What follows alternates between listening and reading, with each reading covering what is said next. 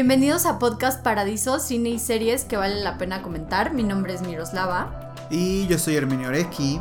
Y esta semana les vamos a hablar de una serie que, wow, cambió mi vida, tocó mi corazón. Sí, vamos a hablar de... Y también es una serie que está bastante de moda ahorita. Sí, muy A de pesar de, moda. que la primera temporada salió el año pasado. Sí. Ahorita como que son los premios que ha ganado y demás. Vamos a hablar de Euforia, esta serie de HBO.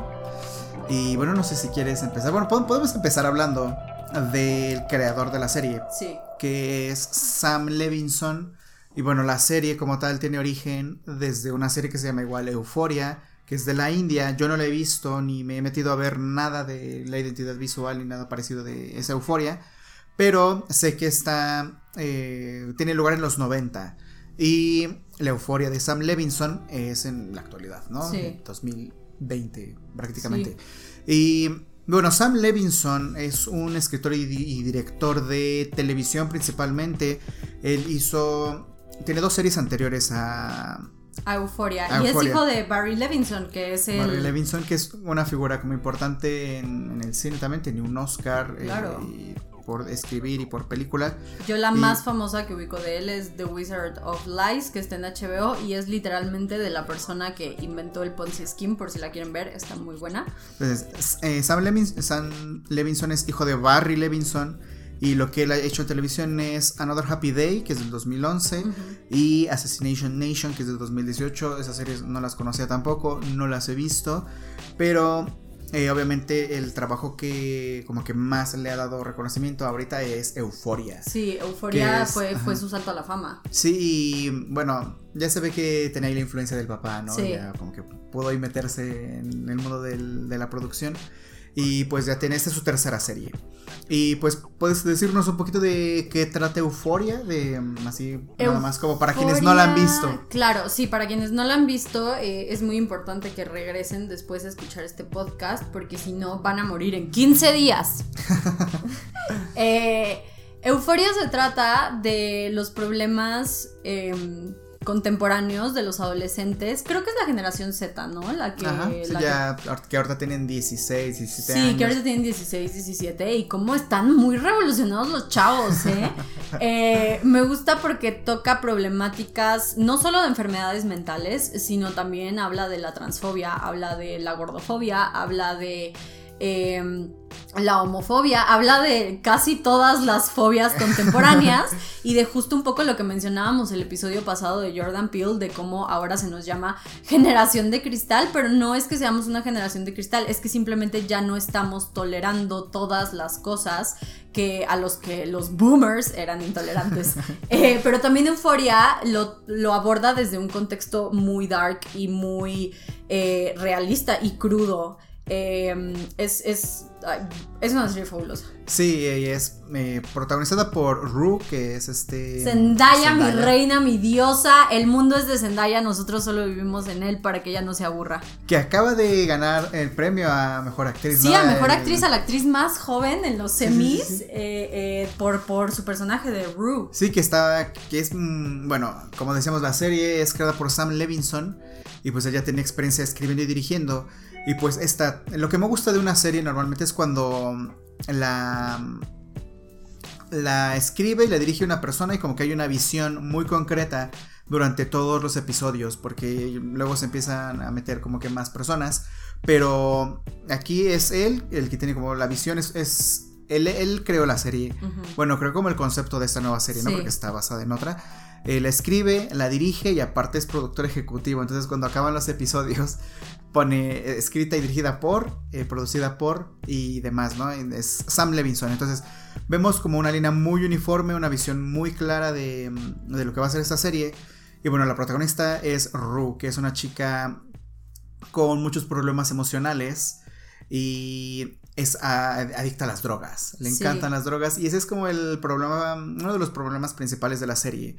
El, el problema que ella tiene con las drogas, el cómo intenta rehabilitarse y cómo va poco a poco eh, como que recobrando, como eh, alejándose de ese deseo por las drogas, que tiene altibajos, pero Pero creo que es también muy importante mencionar que Rue eh, en el primer episodio te mencionan que está diagnosticada con trastorno de bipolaridad y de depresión y creo que eh, OCD o, de, sí, obsesivo compulsivo.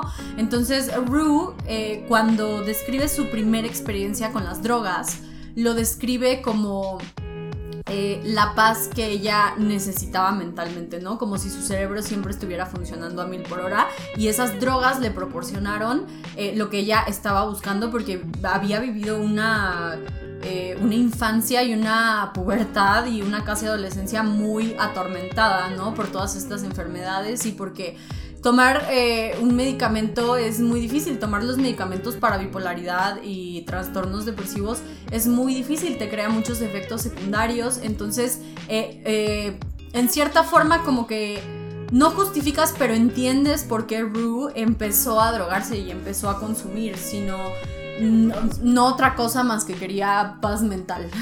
Sí, sí, sí. Bueno, también tenía como varios problemas familiares, falleció su papá, que estaba enfermo, que tomó mucho tiempo enfermo y ella lo cuidaba. Y ahí fue como que su primer contacto con las drogas, ¿no? Sí. Y pues es una serie de... Hay muchos personajes y cada episodio como que vas conociendo un poco más a cada uno. Son ocho episodios de la primera temporada.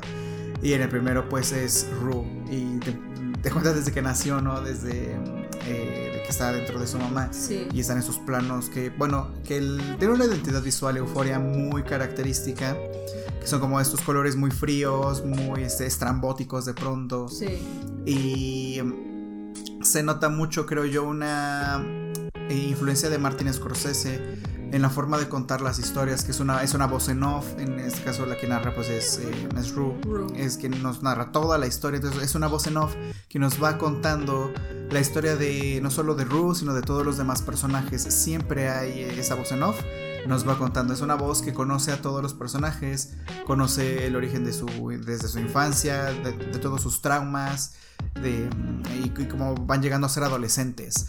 Y ahí se tiene mucho esta presencia de la voz en off, pero también la forma en la que está presentada, porque no es una historia estrictamente lineal.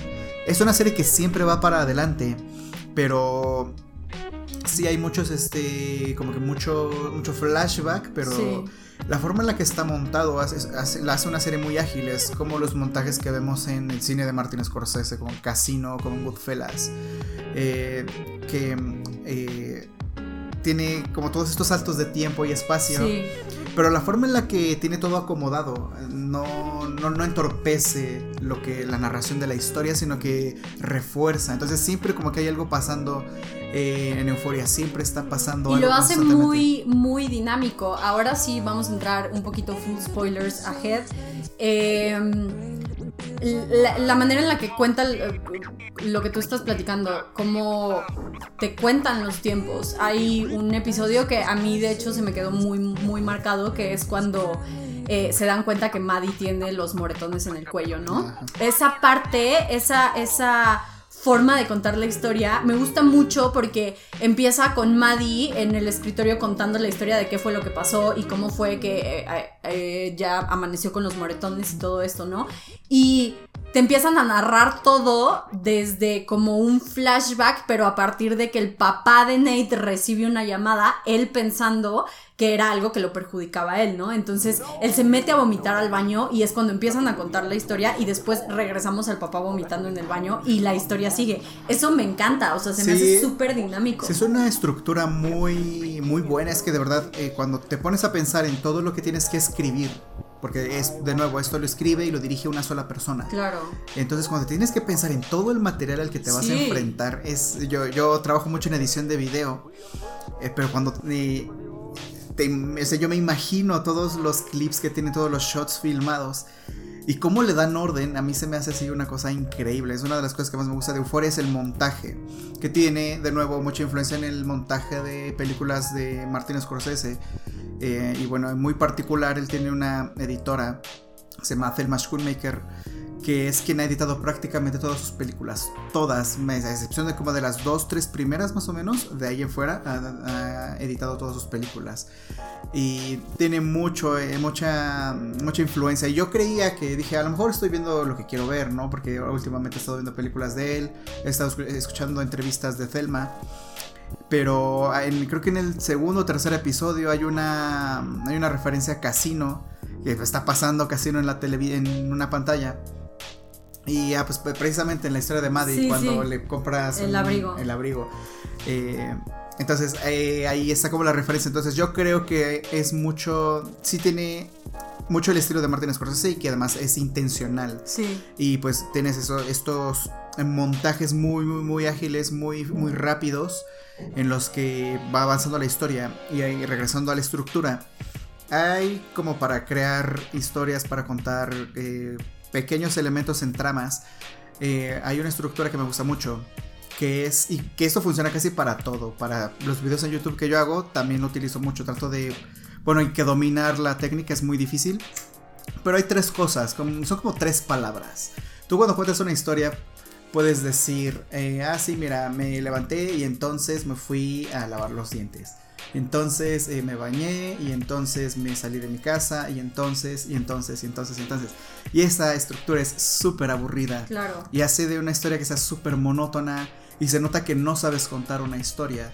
Porque siempre estás y entonces y entonces. Y aunque no lo verbalices, aunque no estés diciendo y entonces, en la forma en la que tú cuentas las cosas tienes estructura de y entonces y entonces y entonces.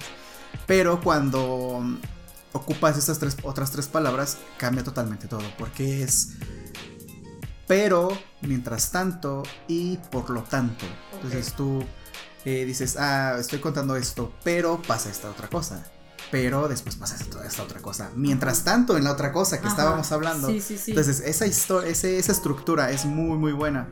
Y entonces tienes una consecuencia, porque dices, por lo tanto, pasa esta otra cosa. Claro. Entonces, esa estructura. Acción, reacción. Ajá, y es una estructura que puedes disfrazar, que puedes hacer muy, muy, muy, muy evidente, como en este caso, que es un poquito más evidente. Eh, pero si tú te pones a analizar chistes de alguna serie, tienen esa estructura, tienen un mientras tanto, pero por lo tanto. Sí. Eh, y son estructuras muy, muy, muy útiles que ayudan a que la historia sea muy ágil. Yo creo que esta serie es como que con esa estructura. Porque como dices, empieza un episodio eh, que puede ser en el presente, después regresamos a un flashback. Y ese, ese es el mientras tanto y el por lo tanto es qué pasa después. Y lo que me gusta de una serie también es que en el primer capítulo entiendas todo lo que es la serie. De eso depende mucho el, el éxito de una serie, del piloto. Del piloto, ajá. Del piloto, de cómo vas a. qué, tono va a tener la serie, cómo se va a contar, quiénes son los personajes. Eh, y, yo creo que esas tres cosas en este primer, el primer episodio de Euforia se dejan muy, muy, muy, muy claras porque empiezan los montajes eh, eh, y es muy acelerado el ritmo que tiene la serie. Es eh, Ru contando su historia, contando quién es ella. Literal nos dice todo sobre ella, ¿no? Nos, dice hasta la actualidad. Ajá, hasta que ella ya es adolescente, que creo que tiene 17 años. Y ahí se nos presentan un montón de personajes que aunque no sabemos quiénes son, ya como que dejan un setup para toda la serie, porque de casi todo lo que pasa en el primer episodio tiene consecuencias a lo largo de toda la serie, porque dejas bien claro quiénes son todos. Por ejemplo, tienes esta relación de Nate con eh, Maddie y sabes que hay algo mal entre ellos y ya planteas la personalidad de Maddie que encuentra un tipo y le dice, ¿sabes qué? Vamos a hazme hazme el amor en el en la aquí en, la, piscina y, que nos vea, que nos vea este tipo, hay que asegurarnos de que nos vea.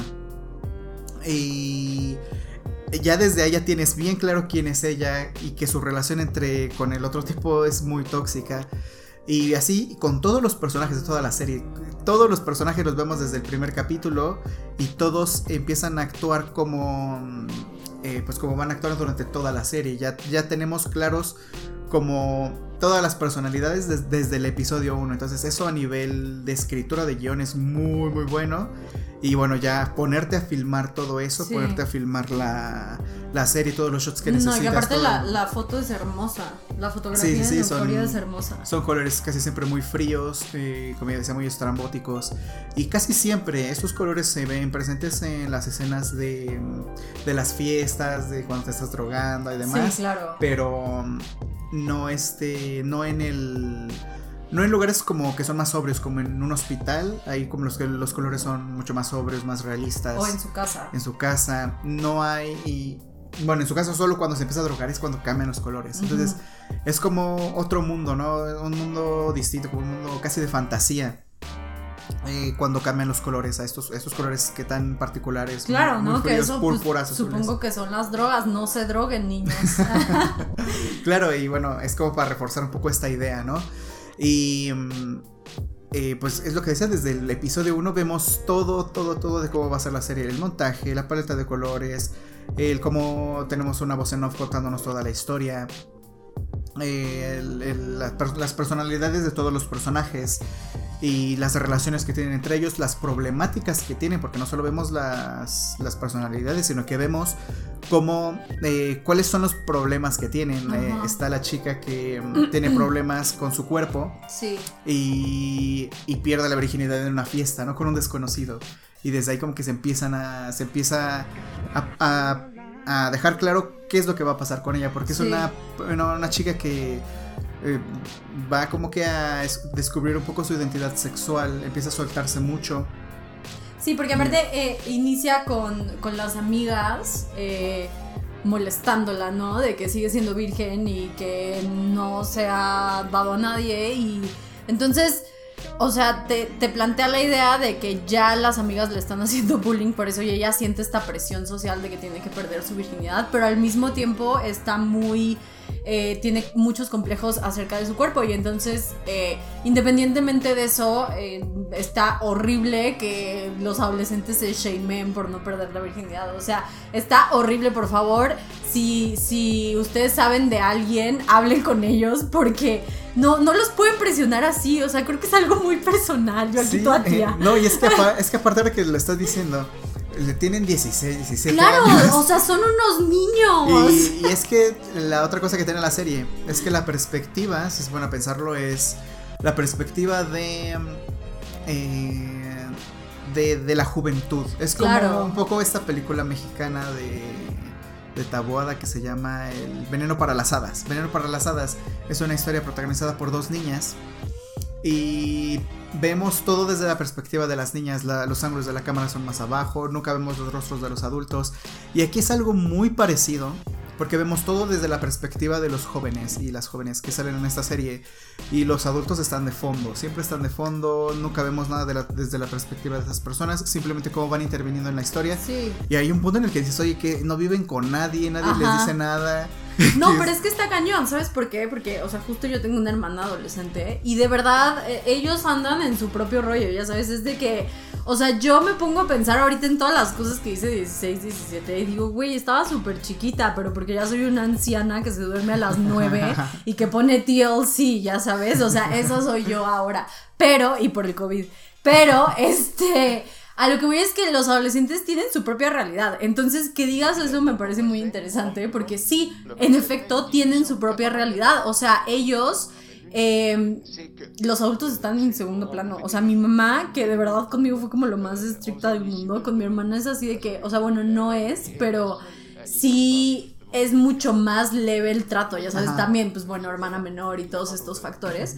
Pero eh, sí, mi hermana vive en su universo y así viven los adolescentes. Y aparte justo son generación Z, ¿no? Entonces supongo que ahorita todos los Z andan mamados, pero nosotros que ya lo vemos desde una perspectiva más adulta, que decimos, oye, ¿qué pasa con estos niños? ¿Dónde están los papás? Sí, sí, sí, que nunca los vemos, ¿no? Que, Exacto, que están de fiesta todos los días. Eh, pero bueno, esa es un poco la dramatización ¿no? de, de la realidad. Porque pues quienes protagonizan la serie tienen 25 años, sí. Eh, o sea, tienen nuestra edad más o menos. Eh, e, interpretan a personas de 17, ¿no?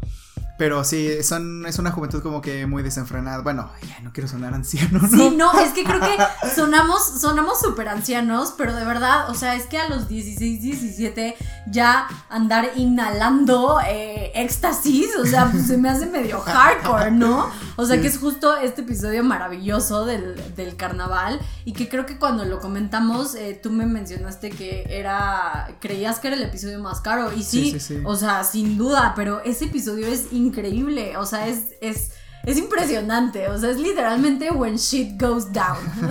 sí, sí, sí, es como un episodio que marca mucho el como un antes y después de la serie, porque como que ahí todo se junta, ¿no? Sí. Porque no, no, hasta ese punto creo que no, no habíamos visto a todos los personajes como en una sola locación. Sí, no, los vemos como en, Unos en, en la sus escuela, días, otros ¿no? acá. O sea, como Maddie con la otra amiga y luego eh, eh, Rue con Jules y que la historia de Jules, o sea, wow, wow, qué cosa tan más hermosa, o sea, de verdad, eh, pónganselo, pónganle nada más esa parte a una persona transfóbica, porque verdaderamente nunca sabes qué es lo que las personas viven. Entonces, la historia de Jules es muy bonita porque te enseña a tener empatía, porque dices, wow, o sea, es una niña que toda la vida la han tratado mal y la vida la ha madreado simplemente porque pues nació en un cuerpo que no era el suyo, ya sabes, y, y, me da mucha tristeza, o sea, me pone de verdad, o sea, creo que lloré así esa parte cuando, porque aparte estaba deprimida, eh, no solamente por no, por no sentirse en su cuerpo, sino porque estaba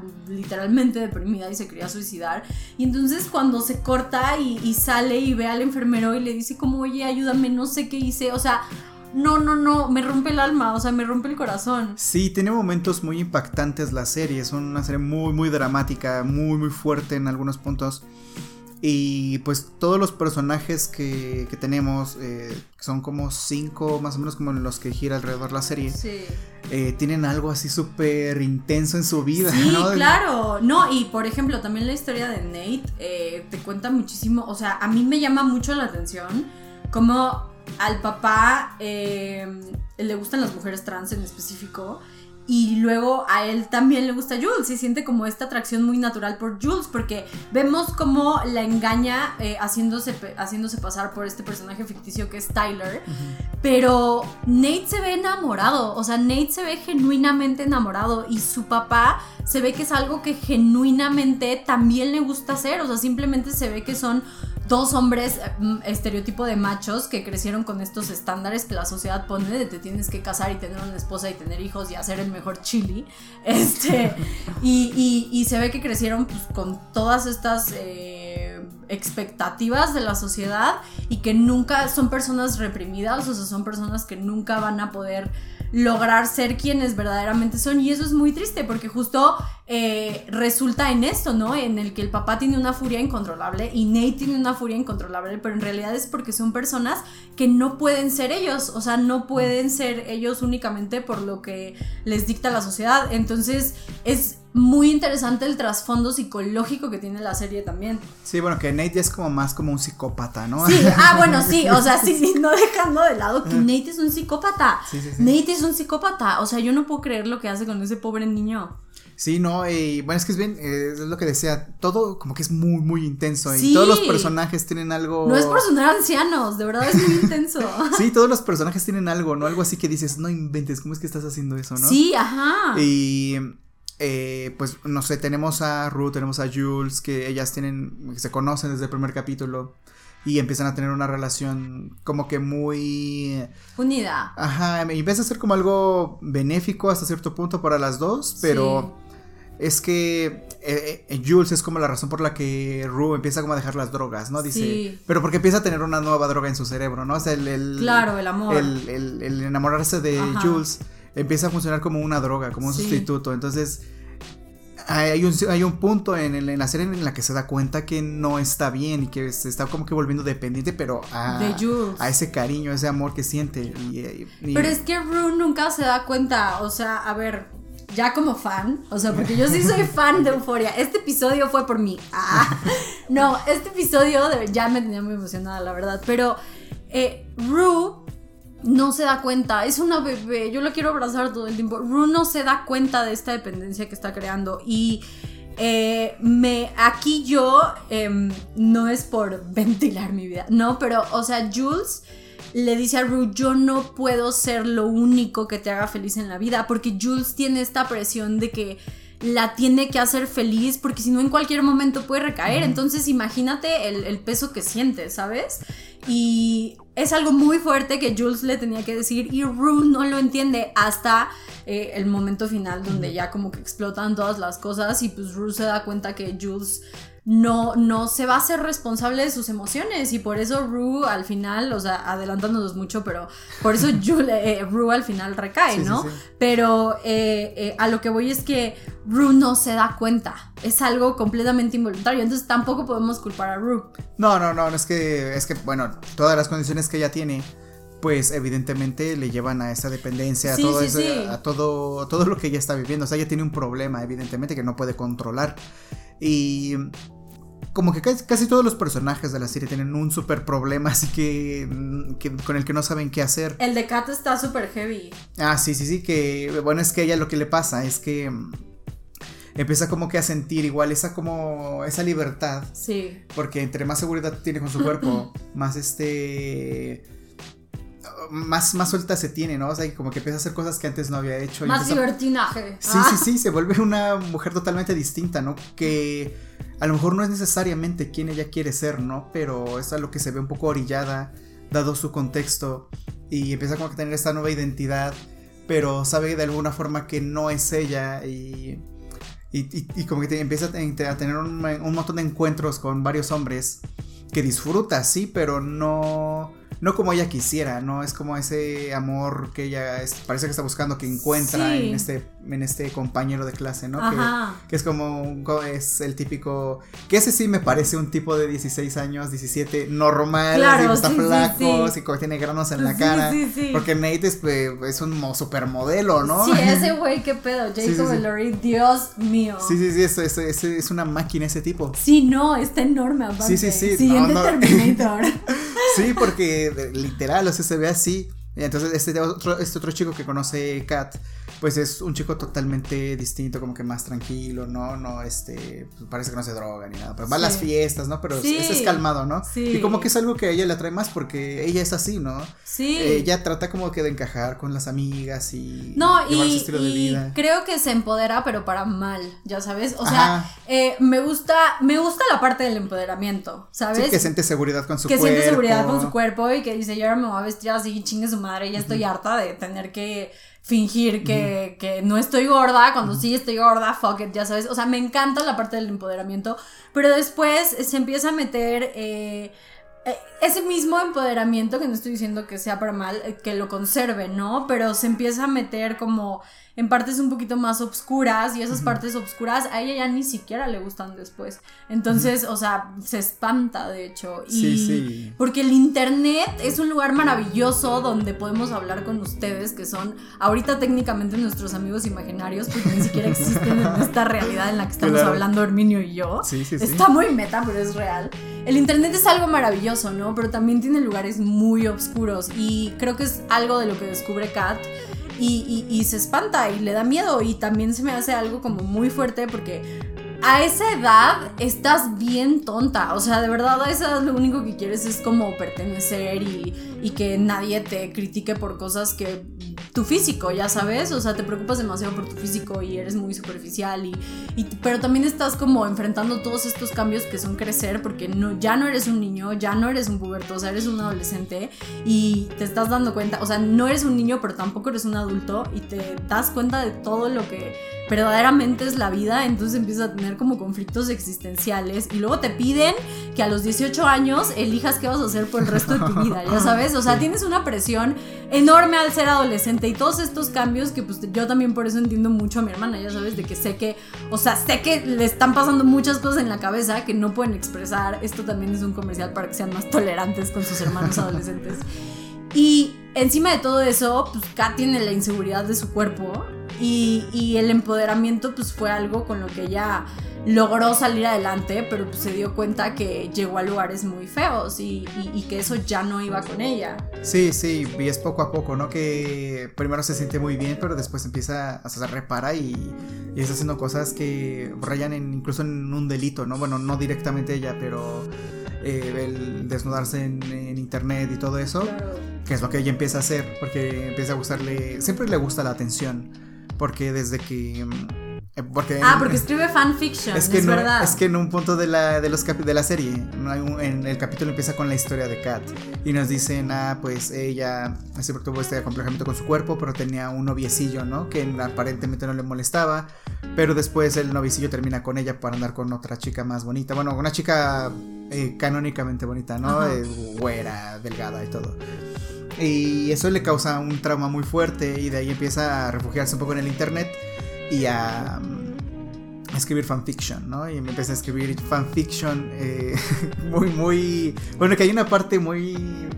Muy padre del- del- de ese episodio porque ponen la animación, ¿no? De uno de los fanfiction de ella. Sí. Eh, y así bien, bien, bien, este, porque era de Harry Styles, ¿no? Ajá, que sí. estaban ah, detrás de cámaras, ahí, bueno, detrás del escenario. sí, sí, sí, en medio de un concierto. Sí, sí, sí, empezaron a besar, ¿no? Sí, era súper, súper chistoso. Que, que eso es una comunidad ahí en internet muy grande también, la de los fanfiction. Y ella es como una personalidad muy grande en, los, en, en- en esos foros de fanfiction. Y ahí se siente ya muy bien, pero en la realidad, en su realidad, eh, pues eh, nadie sabe quién es ella y nadie la trata como la tratan en internet. Y pues más adelante empieza a descubrir eh, la, la pornografía y que ella puede generar este contenido y pues generar más aceptación y al mismo tiempo hacer dinero y gana al mismo tiempo seguridad con su cuerpo.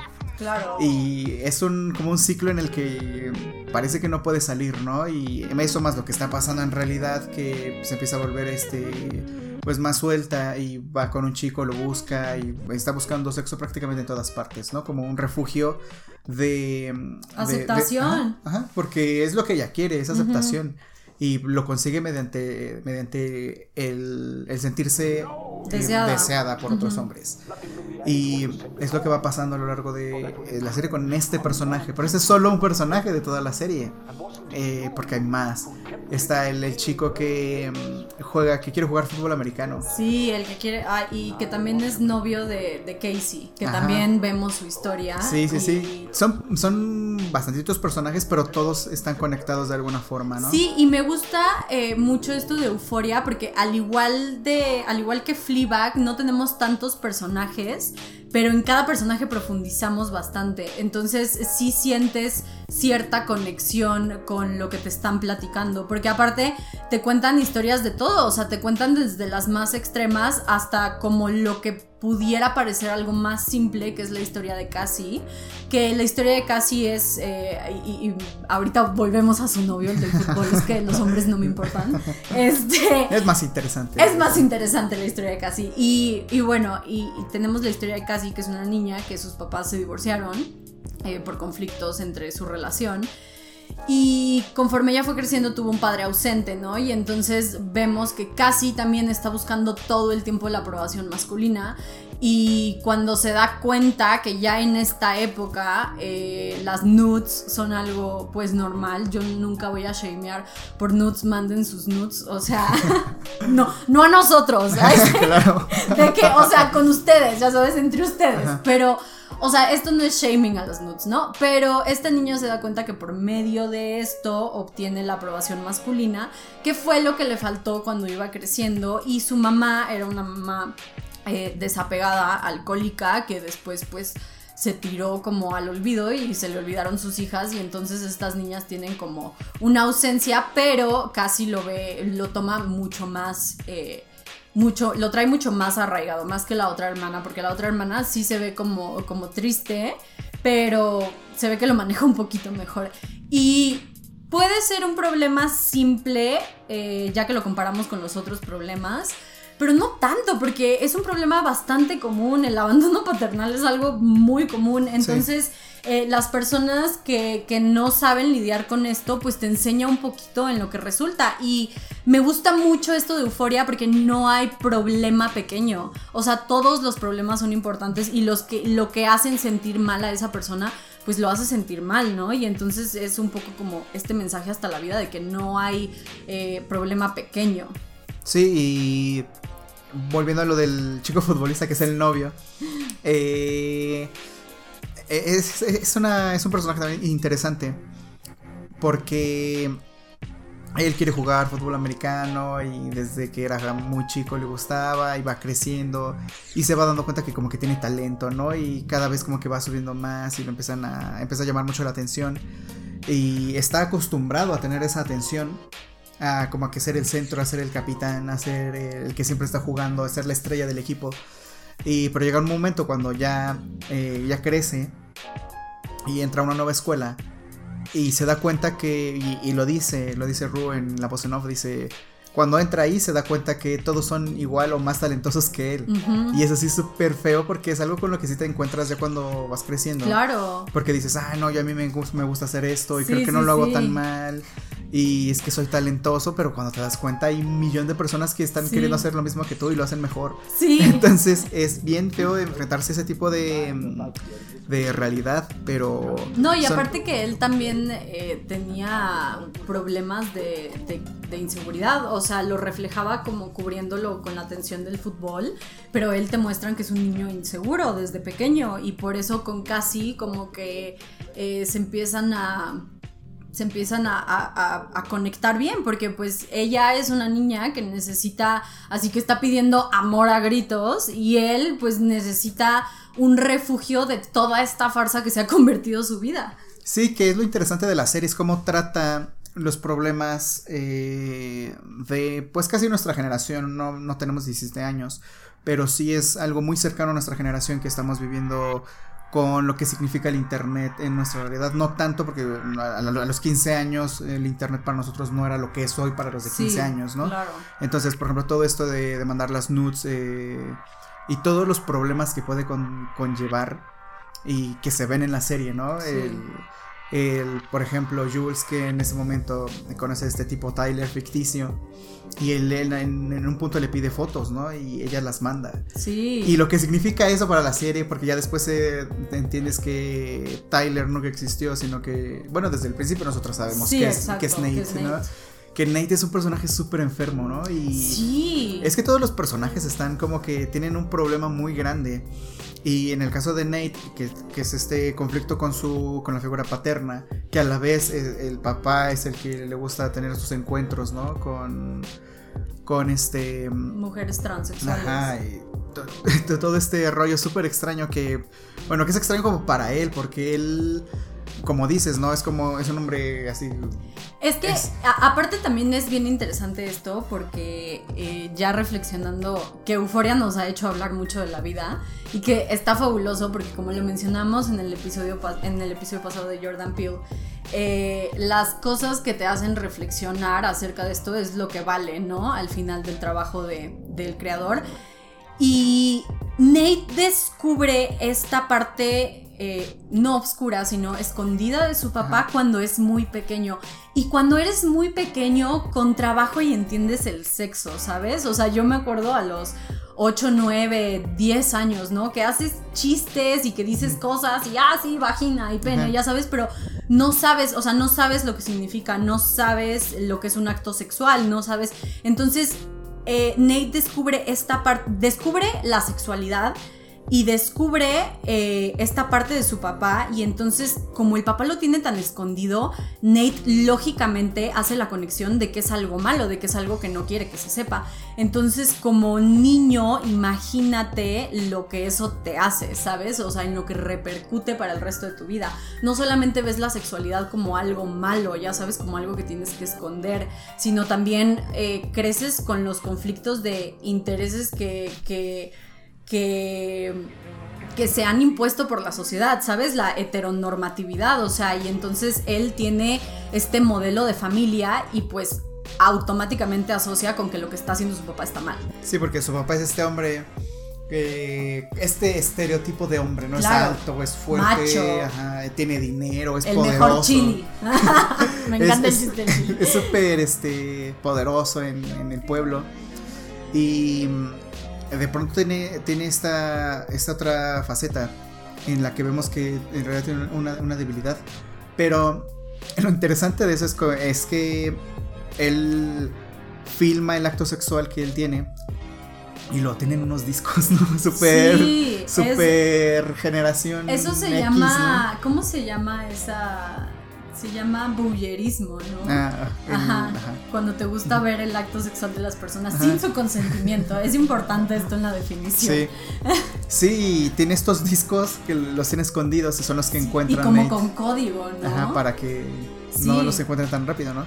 Que es súper extraño, ¿no? Porque te digo, es como de generación X, ¿no? Sí, sí, sí. todo se mueve por internet. O sea, a diferencia, esas son como sus nudes, ¿no? De él. Porque los otros se lo pasan por teléfono. Pero, eso también está interesante del contraste. Y él lo tiene en discos así guardados y los encuentra el hijo, ¿no? Y los encuentra. Y pues eh, imagínate el impacto, ¿no? No solo estás viendo una escena de sexo que no comprendes, estás viendo a tu papá, ¿no? Exacto. Y pues Con alguien que no es tu mamá. Exactamente. O sea, porque pues bueno, tu mamá traumante de por vida, ¿no? Pero, eh, o sea, pero ya ver tantos y de tu papá. Sí, sí, sí. Y sí, entonces, eh, eh, pues el impacto que le crea, ¿no? Y ese niño crece todo trastornado y después empieza a hacer unas cosas súper enfermas. Está súper loco, es un psicópata. Sí, y pues eh, también eso tiene mucho que ver con su cuerpo, ¿no? Porque cuando pasan eso te ponen el, montaje de cómo se pone a hacer ejercicio, ¿no? Como para... Ser macho. Como que todo ese trauma que tiene también como que lo libera en el, en el ejercicio y es el típico es como el típico chico guapo de una serie estadounidense. Sí. Eh, de que van en el high school y él es el coreback del. Pero aquí está bien loco. Y, su novia es la porrista. O sea, es, como jugar con esos estereotipos, pero redimensionarlos, llevarlos a lo que es lo que hablábamos ya desde de Ari Aster, ¿no? Que ahorita todo se trata de redimensionar estereotipos, de trastocar ciertas ideas. Claro. Pasa en el terror y también pasa en la televisión, que estamos viendo estas figuras súper, súper cliché en los estereotipos de que este es el típico coreback, ¿no? Del, del equipo de fútbol. Pero incluso hasta en las porristas, ¿no? El estereotipo del club de porristas y las más bonitas.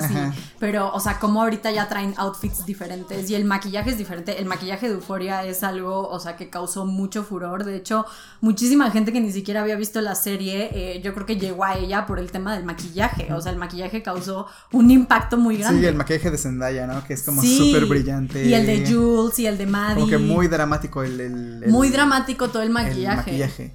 Y sí, como es el grupo de las chicas, que es el clásico grupo de chicas, ¿no? Pero es llevarlo de nuevo a otra, otra dimensión y, y darle como más realidad porque mm, eh, normalmente no se ve como la sexualidad explorada, ¿no? Como o se dice, ah, es que es mujer, pues este, cómo se va a acostar con muchos hombres, ¿no? Eh, y el hombre, pues al, contrario sí puede hacerlo, ¿no?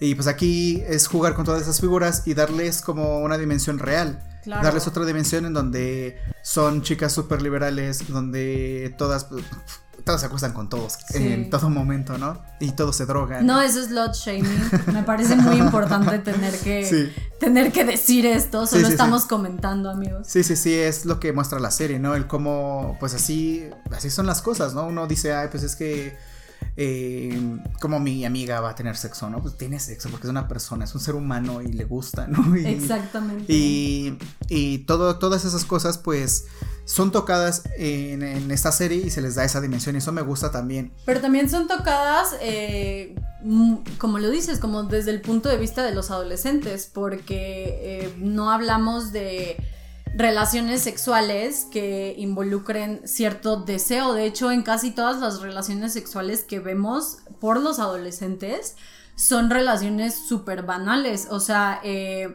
al principio vemos el tema de Cassie con su novio, como, eh, y, esto creo que me parece importante resaltarlo, como la avienta la cama, ¿no? Y como que hace cosas muy agresivas y entonces ella le dice de que, güey, ¿qué estás haciendo? O sea, ¿por qué me tratas así? Y entonces él, o sea, yo creo que era como la visión sexual que tienes de la pornografía.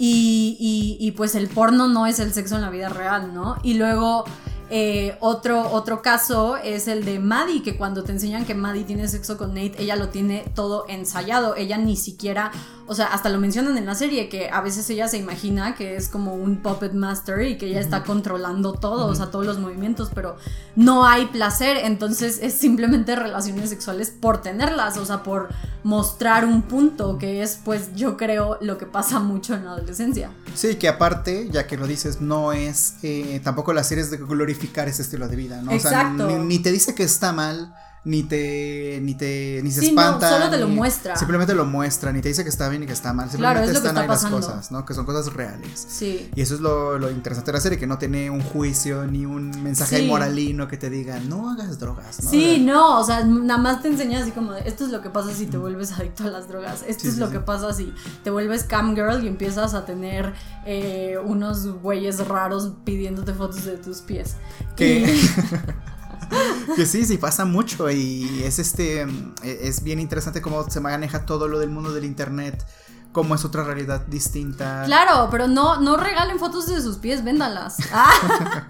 es buen negocio, he escuchado que. Güey, yo también he escuchado que es súper buen negocio. O sea, no tengo idea, pero a ver, amigas, comenten después es que aparte lo vemos mucho ahorita, ¿no? Como en el, en el OnlyFans, ¿no? Esta plataforma súper eh, grande que se acaba de popularizar eh, como este año, ¿no? Pero ya la utilizan celebridades. ya el chiste como, que, El chiste era de gente rota que necesitaba dinero, ya sabes. Sí, vamos celebridades a pedir dinero, ¿no? Sí, no, o sea, no le voy a dar mi dinero a Cardi B. O sea, probablemente sí, pero no ahora. Sí, entonces, eh, pero vemos todo esto, este tipo de cosas que están pasando realmente, ¿no? El, sí el mm, la filtración de fotos de desnudos como pasó hace ya unos años. No, y el chantaje de filtración de desnudos, que es con lo que a mi pobre Jules se la tienen eh, muy espantada, porque, pues como ya mencionamos, Nate es un psicópata. No solamente, o sea, podemos enlistar todas las cosas que hace ese güey eh, golpea casi a muerte a este pobre chico que no hizo nada más que besarse con Maddie, pinche Maddie cabrona. que bueno, es que ese es el asunto, ¿no? El, por ejemplo, Maddie en el primer episodio que ya lo comentábamos, está peleada con Nate y pues quiere que quiere hacerlo enojar teniendo sexo con otro chico. Y es este chico que está en una fiesta pero él es mayor, él tiene 21 años y ella tiene 17. Sí. Y entonces él no sabe en ningún momento que ella es menor de edad. Y desde ya, desde el momento en y bueno, es que pasa además en público, ¿no? No, pero y además. Hay testigos. Sí, y la mente de Nate para hilar todo eso. sí, sí, sí, es como. Es que la parte es como por deporte, ¿no? Porque no es como que tenga la necesidad no, le divierte, o no, sea, no es como que va a ganar dinero, no es como que va a ganar eh, algo más allá de su satisfacción, ¿no? Y cuando, y no, y cuando, o sea, aparte de que le divierte, eh, cuando Maddie ve las fotos de penes en su teléfono eh, y que me encanta esta frase de Maddie porque a ver Maddie es una cabrona no pero me gusta mucho esta línea eh, porque le dice, a los hombres también les puede gustar los penes y no pasa nada, o sea... Que dice la sexualidad es un espectro, Exacto, la sexualidad es un espectro. Súper chistoso cuando lo dice. No, pero me encanta, o sea, me encanta porque ese consejo le da a su amiga, que es verdad, aparte, la sexualidad es un espectro, ¿no? Y, y, me gusta mucho esa parte de Maddie porque lo acepta, porque lo ama, o sea, Maddie sí lo ama verdaderamente y lo acepta, o sea, dice, está bien, no pasa nada, pero vemos que Nate, o sea, se transforma así como en este animal, que aparte imagínate qué miedo que ese güey te acorrale, o sea, porque la acorrale y la agarra del cuello y pues eso repercute en el, en el moretón, o sea, pero que e, es un psicópata, o sea, después de eso, ¿no? La violencia contra ella y luego lo que le hace a Jules, o sea, ya ese nivel de, de chantaje de, o sea, porque es lo que estás diciendo, él no está ganando nada, o sea, simplemente está, está aburrido ese güey. O sea. Sí, lo hace por placer, ¿no? Sí. Y, pero bueno, ya volviendo a lo de la relación con Maddie. Eh, también podría caerse en el ella es una víctima de él, pero en realidad es que ella también participa en esa como que en ese acuerdo muy perverso de la relación y es una relación en la que los dos están ahí como que saben que no está bien, ¿no? Y ella en un momento de la serie se lo dice, dice, es que esto no está bien, ¿no? Pero no pueden dejar de... Es que también, o sea, cuando ya estás en una relación, ese es otro tema completamente diferente, pero ya cuando estás en una relación eh, con ciertos grados de manipulación tan altos, ya es muy difícil, o sea, ya se convierten como en una codependencia muy, muy difícil de dejar, entonces pues es lo que te muestra la serie. Ellos, a pesar de todo, no se dejan. O sea, y hasta el final, incluso eh, eh, cuando ya supuestamente cortan, ¿no? Que al parecer Maddie se va enojada de su casa. O sea, bueno, no enojada, pero ya está la madre porque sabe que las cosas están mal y que lo que está haciendo no está bien. Y, que sabe que la violentó, o sea, porque la violentó. Entonces, eh, pero vuelve, se vuelven a encontrar en la fiesta de graduación y Maddie un poco como intentando darle celos y, volver a llamar su atención. O sea, eh, es muy tóxico. Que, es un juego doble porque él también llega con otra chica. Exactamente, entonces eso es lo que, lo que pasa cíclicamente con ellos dos. Ya veremos en la segunda temporada. Que, porque qué emoción la segunda temporada. Sí, es que son personajes que, eh, o sea, que son tan complejos de todo lo que estamos contando. Y o sea, al final sí te interesa saber qué va a pasar claro. después, ¿no? Por ejemplo, al final de, con la historia de Kat, que mm, ya como que pasa a otro nivel lo que está haciendo, porque alguien le hace una llamada y Sí. que no se sabe quién es, la voz está distorsionada, no tiene la cámara como los otros hombres con los que Sí. ha platicado y direct- directamente le pide que se desnude, ¿no? Sí. Y ella es menor de edad, hay que recordarlo. Y mm, yo digo que es Nate. Bueno, a mí se me ocurre que es Nate, que tiene ahí algún plan extra. No había pensado en eso. Puede decir quién más ¿eh? puede ser si no, son... pues es que sí suena muy raro. O Porque sea, a menos aparte- que sea un nuevo personaje para la otra temporada, pero yo creo que es Nate. O que sea simplemente alguien ahí como. O bueno, sí puede ser es que, Nate. es que lo dejan muy, como que muy, como un cabo suelto. Sí. Entonces. Pero eh, es que también se me olvidaba que, que al pobre dealer le llama para que. O sea, para que vaya la policía a investigar su departamento. O sea, se me olvida que Nate es todo el caos en esta serie. Sí, bueno, y es que es como un personaje como muy inteligente. Pero cosas que en las que llega a tropezar son cosas que mm, como que muy tontas. Por ejemplo, eh, cuando deja su teléfono y Maddie ve Sí. las fotos, que tiene fotos de penes. Eh, y ella empieza, y empieza a contarle a sus amigas, y sus amigas lo esparcen por toda la escuela. Claro. Y pues ya, y es algo que se le sale de las manos. Luego cuando deja, le hace la marca a Maddie, sí. que todos lo acusan que es él, entonces eh, tiene que ver cómo se sale de esa. Claro. Pero los, los, los demás planes que tiene son tan meticulosos que dices. Sí. Yo por eso digo que es Nate cuando. es muy maquiavélico. Yo digo que Nate ya sabe quién es Kat y está buscando ver cómo chantajearla para ver que. pues, no Sí. sé, no sé, ya sabes que lo hace por pro deporte, entonces. No, está loquísimo. Aparte a mí me rompe el corazón todo lo que le hace a Jules. O sea, porque Jules nunca hace nada. O sea, ella nunca hace nada más sí, que es, existir. es muy ingenua, ¿no? Y. Es, es como. Hasta cierto punto, o sea, porque ella es ingenua y, y le empieza a gustar, se empieza a enamorar de alguien que no conoce. Sí. Y pues le empieza a mandar estas fotos y resulta que es Nate y pues ahí tiene de dónde agarrarla, ¿no? Y, y solo es Sí. una... Ay, es como pero un es que elemento ella, más. pobrecita, o sea, ella no, no se merece nada de esas cosas. No, no, bueno, las personas con las que Nate interviene no, no, no se merecen lo que Bueno, les pasa, sí, ¿no? literal, también al otro pobre. Al chico al que le, Sí, sí, le rompe sí. la cara y No, después... y que termina en la cárcel. Ajá, porque dice, bueno, ahora tú vas a tener que confesar Sí. lo que yo hice, pero ¿es eso o quieres confesar que tuviste sexo con una de menor de edad, ¿no? Sí. Entonces eh, ya lo, lo tiene también totalmente amarrado. Sí, es como su juego y él, controlado. él- él está nada más manejando eh, las cosas para que no se le salgan de control. Pero es una situ- situación que él mismo provoca. Sí. Entonces es como un juego ahí súper... como que se está desafiando él mismo. No sé, es muy extraño la forma en que él se Sí, no, es un psicópata, o sea, pero también me da eh, risa porque es, es una versión moderna de un Ted Bundy, ya sabes, y, que aparte mencionan a Ted Bundy en la serie, porque aparte el- el güey está guapísimo, Sí, ¿no? sí, sí, es como el galán. Exacto, es como el galán y dices, nunca te imaginas que él es el creador de todo este caos, o sea, que incluso hasta su papá es una persona mucho más razonable porque cuando es el episodio de- del carnaval, eh, que tiene este encuentro con Jules y que el señor la neta se caga todo, o sea, porque dice, wow, o sea, esta niña no solo es una menor de edad, sino que me mintió diciendo que no vivía aquí. Entonces él habla y, y- y- e intenta razonar con Jules y Jules le dice, yo no tengo ninguna intención, o sea, yo no te quiero hacer nada, yo no te quiero hacer daño, eh, quédate tranquilo. Y entonces el papá es como de, ah, ok, y confía en la niña, pero luego llega este otro cabrón a chantajearla, o sea, es que me Ajá, que coraje. también no sabe con lo que se está metiendo, ¿no? Porque mm, pues es ya un arma de doble filo donde pues Jules en algún momento, si no tiene de otra, Exactamente. pues va a tener que delatar al papá, ¿no? Claro. Y, y ahí es como esa rivalidad que está entre el padre y el Sí.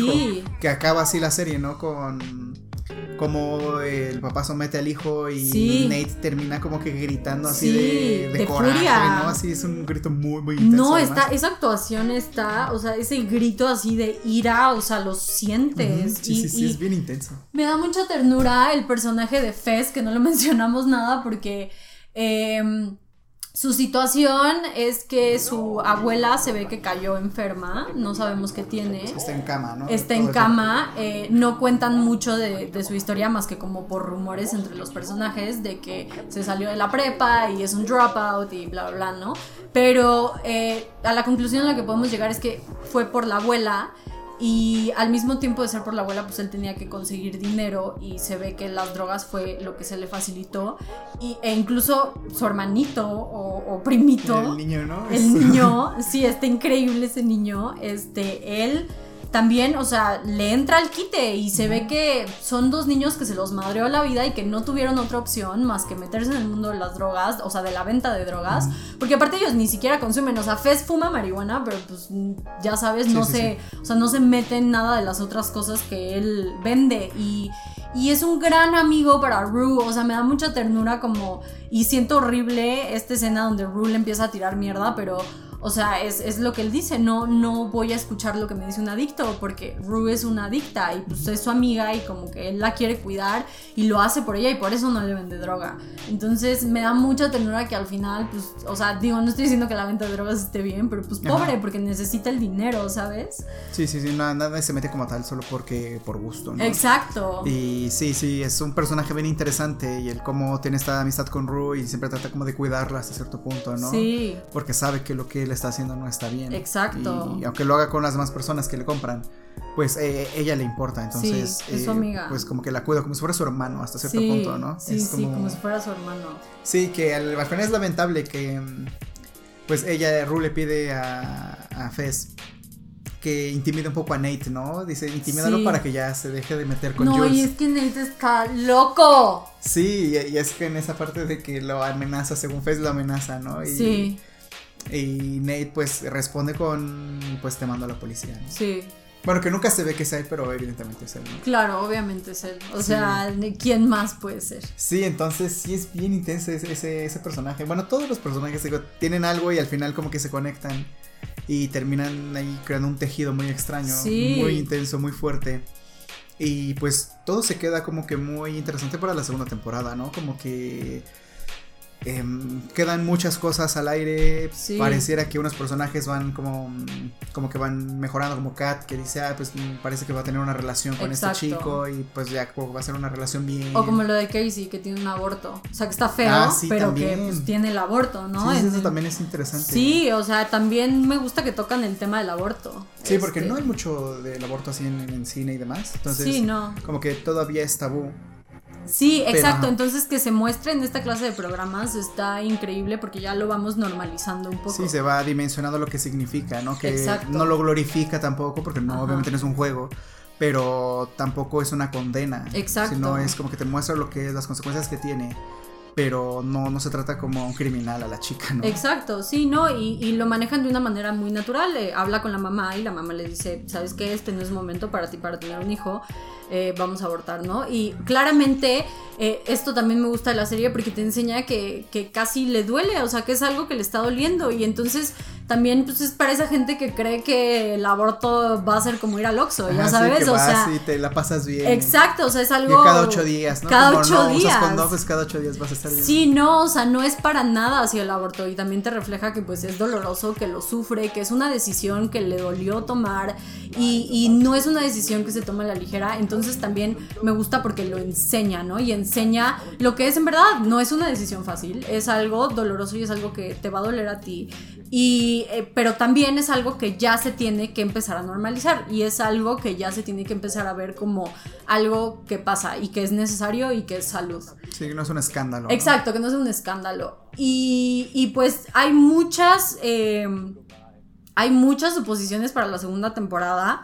Eh, lamentablemente el COVID retrasó la, filmación, y estoy viendo que vamos a tener euforia hasta el 2022, amigos, hasta el 2022. Sí, porque pues está pesadito, ¿no? Hasta primero se tiene que filmar y ya después como toda la postproducción que en este caso te digo es como todo, todo ese montaje es como cosas que tienes que tener muy, muy, muy organizadas, pero pues ni modo, vamos a tener que esperar. Ni modo, yo voy a esperar y, la voy a volver a ver las veces que sean necesarias para no extrañarla tanto. Ay, también quiero hacer un super shout out al, al soundtrack, que también está increíble. Eh, al final, Zendaya cantando, porque Zendaya es la que canta.